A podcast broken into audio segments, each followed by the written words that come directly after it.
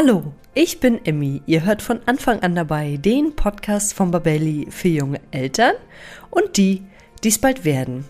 Nach einer Trennung steht man oft in so einem riesengroßen Haufen Scherben und weiß gar nicht, wo man anfangen soll.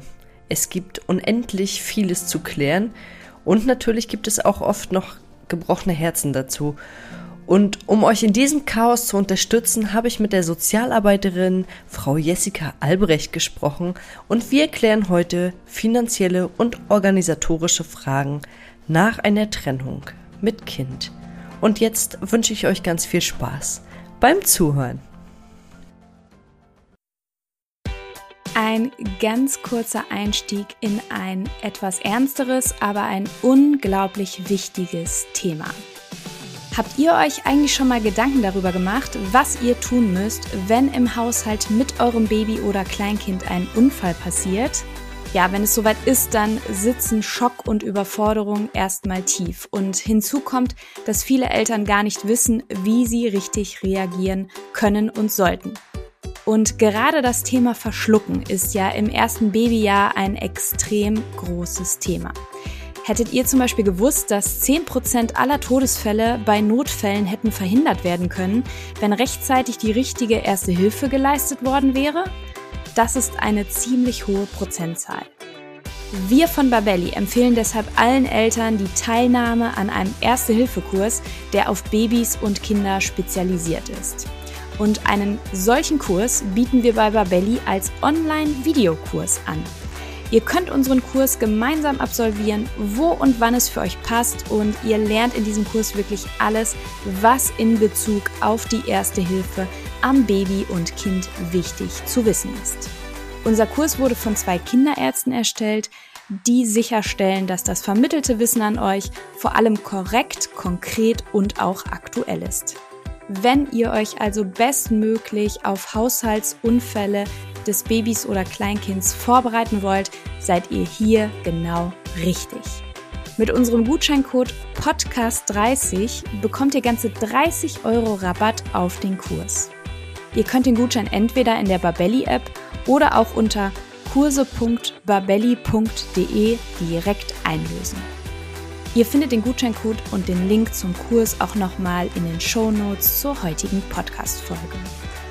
Ja, und ich danke euch für die Aufmerksamkeit für dieses so wichtige Thema und wünsche euch jetzt weiterhin ganz viel Freude beim Anhören der heutigen Podcast-Folge.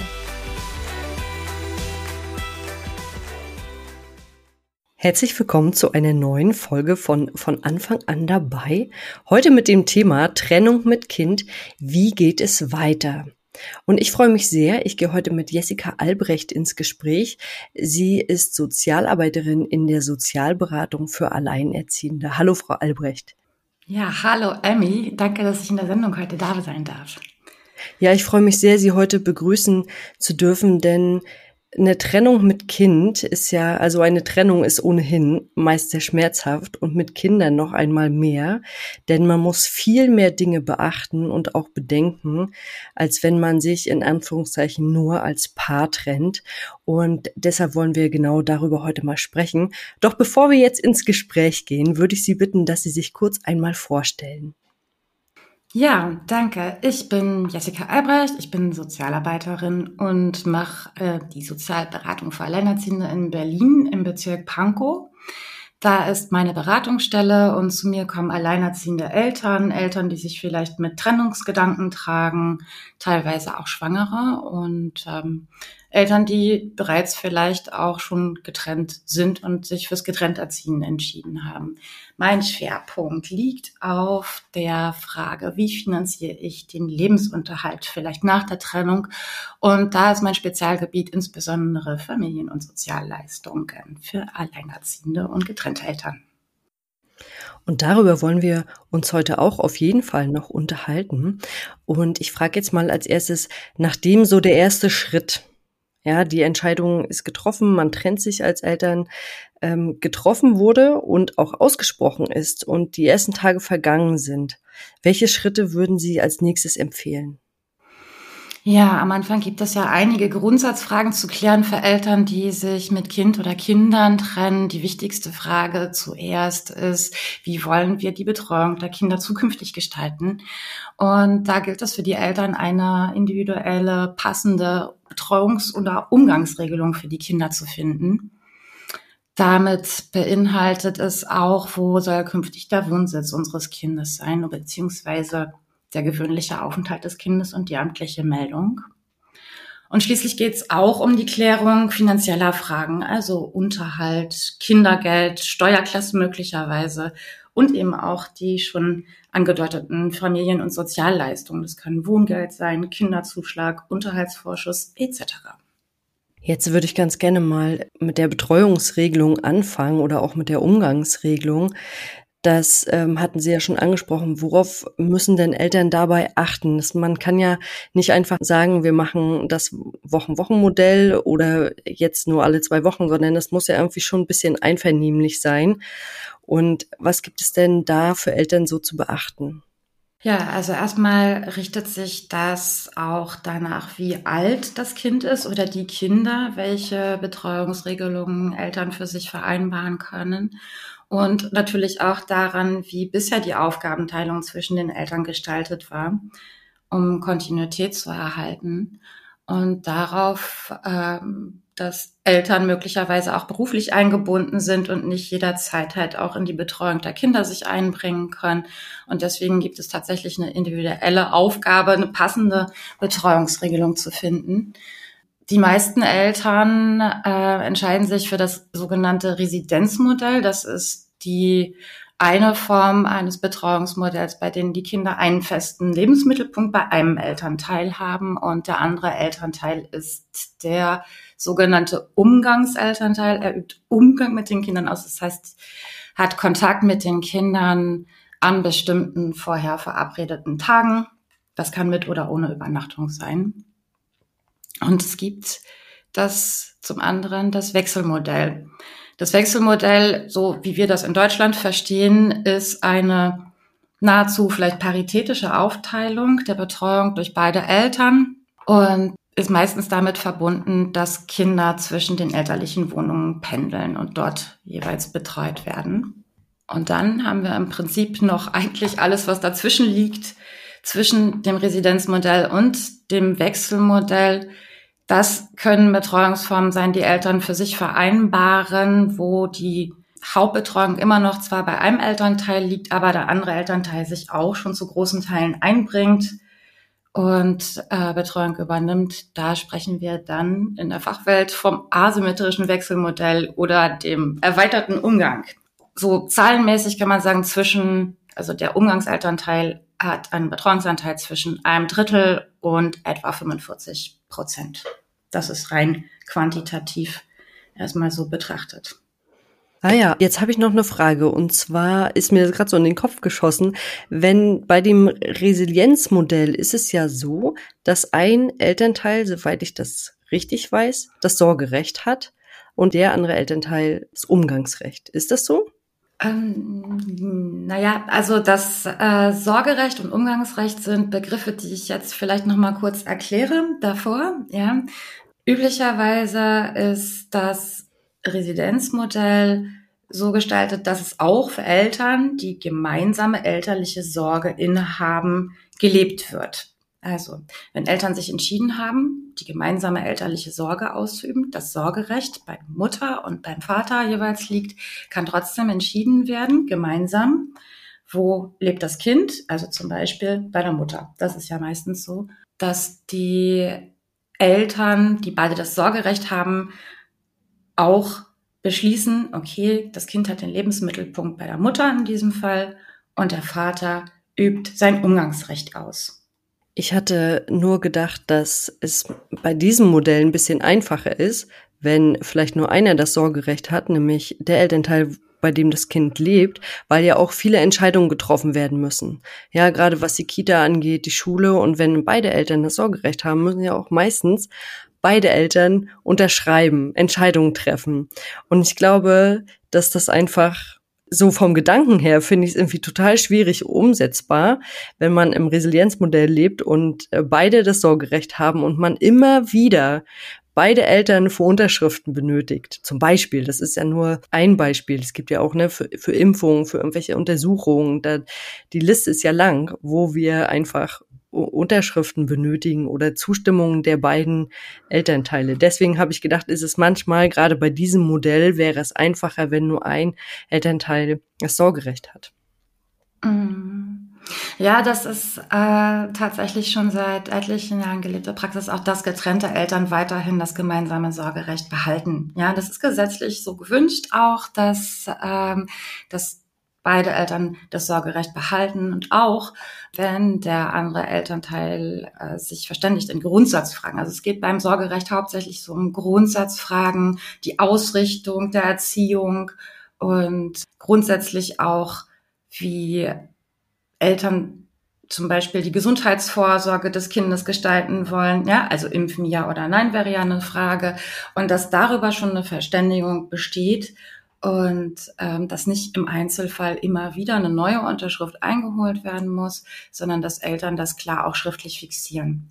Insbesondere wenn Eltern beide das Sorgerecht haben, ist es sehr empfehlenswert, eine Elternvereinbarung abzuschließen. Die kann schriftlich gemacht werden.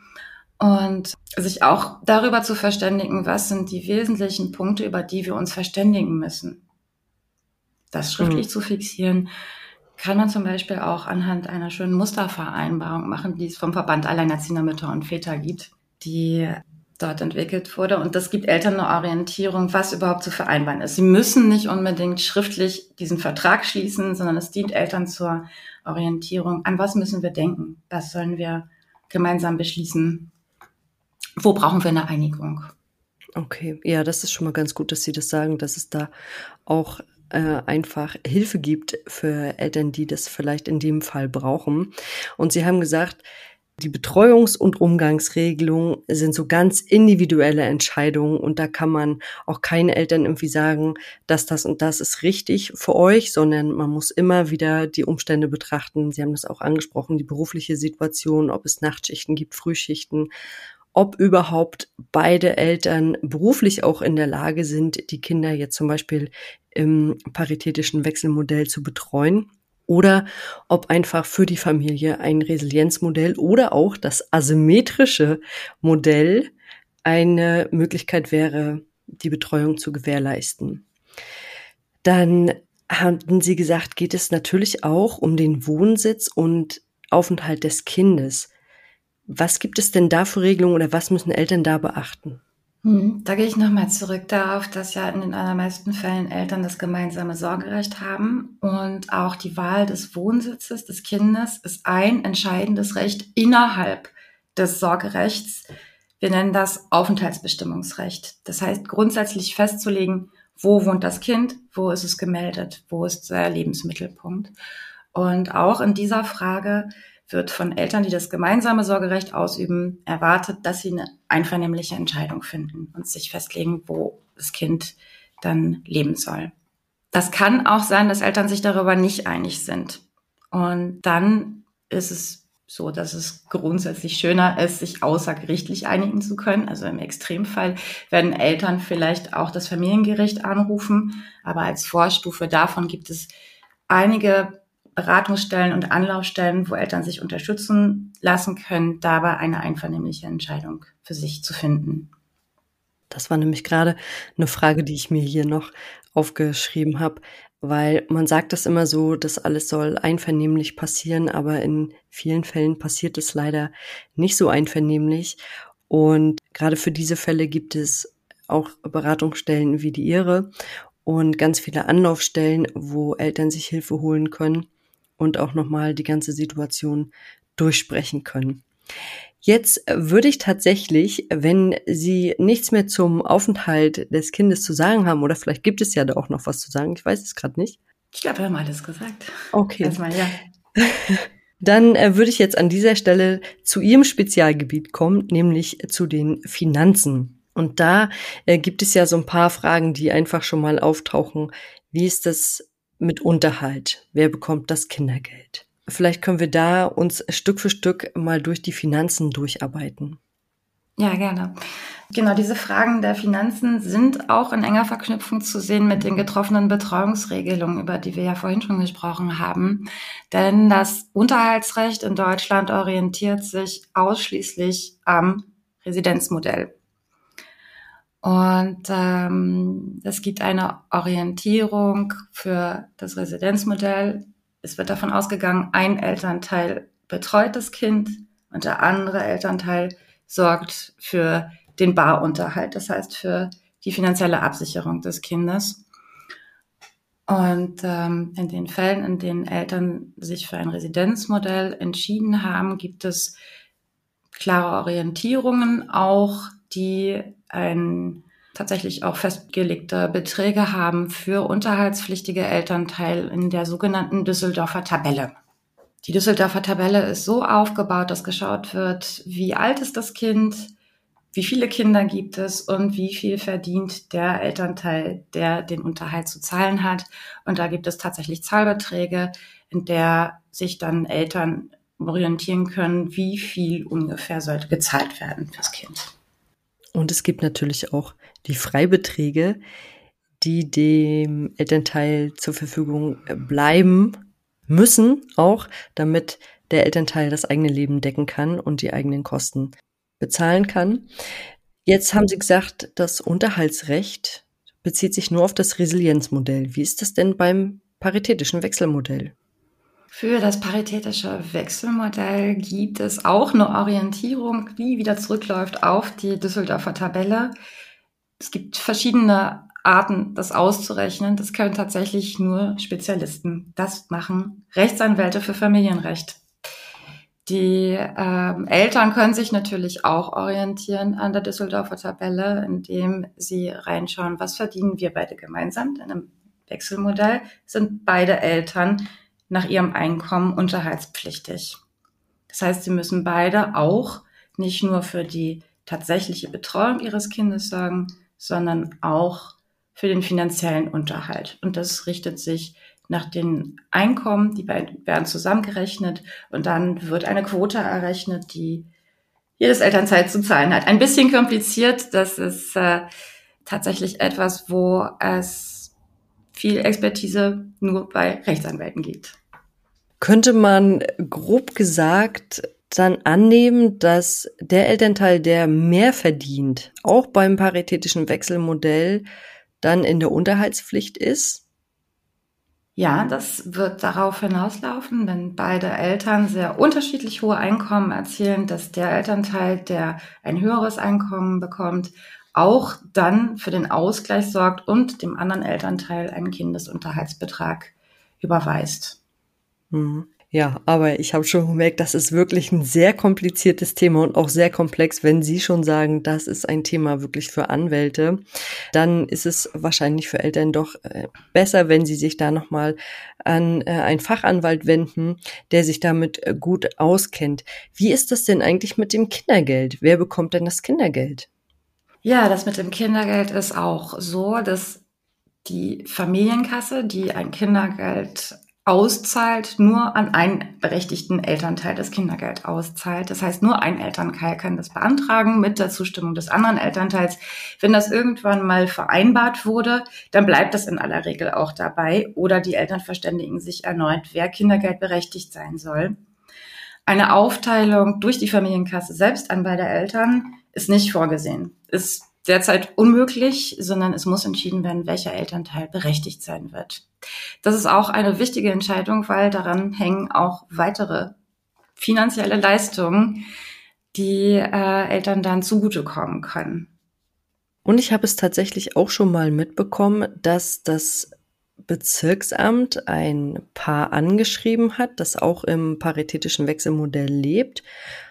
Da bekommt die Mutter das Kindergeld und wurde dann aufgefordert zu erklären, dass der Vater sich damit einverstanden erklärt, dass die Mutter das Kindergeld ausgezahlt bekommen darf. Also das ist mir schon zu Ohren gekommen, dass auch die Bezirksämter da äh, gucken, ob das alles äh, richtig geregelt ist innerhalb der Familien. Genau, also da äh, kann man auch nochmal gucken, äh, der, der das Kindergeld von Anfang an bekommt, bei dem bleibt es auch meistens. Und dann hatten wir im Vorfeld schon gesprochen, dann gibt es natürlich auch noch die Möglichkeit, die Steuerklasse zu wechseln. Was können Sie uns denn dazu sagen? Hm. Also die Steuerklasse ist eine Möglichkeit, meistens wenn Eltern bisher nicht verheiratet waren und zusammengelebt haben, dann sind sie möglicherweise weiter in der Steuerklasse 1 und bei der Trennung, wenn Eltern nicht mehr im gemeinsamen Haushalt leben, hat ein Elternteil die Möglichkeit, für sich die Steuerklasse 2 zu beantragen. Das ist die alleinerziehenden Steuerklasse, wo Freibeträge und Entlastungsbeträge für Alleinerziehende direkt halt nochmal vorgesehen sind. Das passiert nur auf Antrag, nicht automatisch. Also ein Elternteil, zumeist Elternteil, der das Kind hauptsächlich betreut oder im paritätischen Wechselmodell muss auch eine Entscheidung getroffen werden zwischen den Eltern, wer von beiden diese Steuerklasse für sich beansprucht. Denn auch da kann es tatsächlich nur eine Person für sich in Anspruch nehmen, nämlich diejenige, die das Kindergeld bekommt. Ah, das ist interessant, weil ich dachte, es kann nur der Elternteil die Steuerklasse wechselt, bei dem das Kind gemeldet ist. Auch das. Damit hat auch was zu tun. Beides, ja. Die Meldung des Kindes und die Kindergeldberechtigung. Jetzt äh, sind wir schon bei den Finanzen angekommen und äh, da haben Sie gesagt, gibt es ja auch für Alleinerziehende noch Ansprüche auf Familienleistung. Welche gibt es denn da und welche kann man in Anspruch nehmen? Ja, das sind Leistungen, die auch sich danach richten, ob eine Familie vielleicht halt noch einen zusätzlichen Bedarf hat, zusätzlich zum vorhandenen Einkommen oder vielleicht auch zusätzlich zu Unterhaltszahlungen, die erhalten werden. Und zwar gibt es da als erstes, was für Familien vorgesehen ist, den sogenannten Kinderzuschlag. Der Kinderzuschlag ist eine Leistung auch von der Familienkasse. Er setzt voraus, dass auch in der Familie, wo der beantragt wird, dieser Kinderzuschlag, auch das Kindergeld ankommt. Das heißt, die berechtigte Person fürs Kindergeld kann auch den Antrag auf den Kinderzuschlag stellen. Der Kinderzuschlag ist so gedacht, dass er ähm, den Lebensunterhalt des Kindes mit abdeckt, wenn die Familie bereits ein kleines Einkommen hat. Und es gibt eine Bedürftigkeitsprüfung dazu. Es wird ausgerechnet, ob dieser Kinderzuschlag für die Familie in Betracht kommt. Mhm. Und einhergehend mit dem Kinderzuschlag, habe ich gehört, ist auch ganz oft das Wohngeld. Oder? Das sind so zwei Komponenten, die irgendwie auch so ein bisschen zusammengehören, ne? Ja, nicht notwendigerweise. Eltern sind vollkommen frei zu entscheiden, was sie beantragen. Manche möchten gerne den Kinderzuschlag beantragen. Und das geht in Verbindung mit dem Wohngeld. Diese beiden Leistungen können miteinander kombiniert werden müssen es manchmal auch, wenn vielleicht auch die finanzielle Situation so ist, dass wirklich zu wenig Einkommen in der Familie ist, dann wird eine Stelle die andere vielleicht den Antragsteller darauf hinweisen, auch noch die andere Leistung zu beantragen. Grundsätzlich sind Kinderzuschlag und Wohngeld miteinander kombinierbar und sollen ein kleines Familieneinkommen ergänzen. Und können das auch Familien beantragen, die jetzt das paritätische Wechselmodell leben, weil da leben die Kinder ja zu 50 Prozent bei dem einen Elternteil und zu 50 Prozent bei dem anderen Elternteil. Können diese Familien das trotzdem in Anspruch nehmen? Also angenommen, es gibt äh, im Wechselmodell bei beiden Eltern einen Bedarf. Ja, beide Eltern bräuchten vielleicht noch zusätzlich zu ihrem Einkommen eine ergänzende Leistung. Dann kann in beiden Haushalten Wohngeld beantragt werden. Bei dem Kinderzuschlag ist es so, wie ich sagte, ja abhängig davon, Kinderzuschlag kann nur die Person beantragen, die auch das Kindergeld bezieht, die die berechtigte Person ist fürs Kindergeld. Und insofern kann das tatsächlich auch nur ein Elternteil für sich beanspruchen. Okay, aber Wohngeld im Prinzip könnten beide beantragen, weil es ist ja nun mal so, wenn man getrennt lebt, kommen auf einen plötzlich die doppelten Kosten zu. Ja, man zahlt die Miete alleine, man teilt sich die Miete nicht mehr, man hat die ganzen Versicherungen, Haftpflicht, vielleicht noch eine Hausratversicherung und äh, eventuell noch andere Versicherungen. Strom zahlt man alleine und bei den steigenden Kosten sind das natürlich alles Dinge, die bezahlt werden müssen und die man dann plötzlich nach einer Trennung alle alleine zu tragen hat. Und deshalb ist es super, dass es Anlauf- und Hilfestellen gibt wie die Ihre, wo man dann nochmal gucken kann, steht mir vielleicht auch was zu. Und dann hatten wir als letzten Punkt noch besprochen, dass es auch, wenn es jetzt wenn es notwendig ist, könnte man auch noch Jobcenter-Leistungen beantragen. Hm. Genau, das ist richtig. Also es gibt grundsätzlich eine Entscheidung, wenn ich ein kleines Einkommen habe, kann ich mich entweder für die bereits schon ähm, erwähnte Kombination aus Kinderzuschlag und Wohngeld entscheiden oder ich entscheide mich stattdessen für ergänzende Jobcenter-Leistungen. Das kann tatsächlich ein Laie nicht selbst und alleine entscheiden, leider. Denn ähm, aufgrund der unterschiedlichen Berechnungsweisen kann es manchmal sein, dass man zu wenig Einkommen hat für die erstgenannte Kombination aus Kinderzuschlag und Wohngeld. Und wenn man dann zu wenig Geld hat, muss man dann leider beim Jobcenter den Antrag stellen. Und das kann auch dazu führen, dass der Haushalt insgesamt besser aufgestellt ist finanziell, wenn Jobcenter-Leistungen beansprucht werden. Also wenn ein Antrag auf diese Leistung äh, als ergänzende Unterstützung gestellt wird. Beratungsstellen können aber gerne dabei helfen.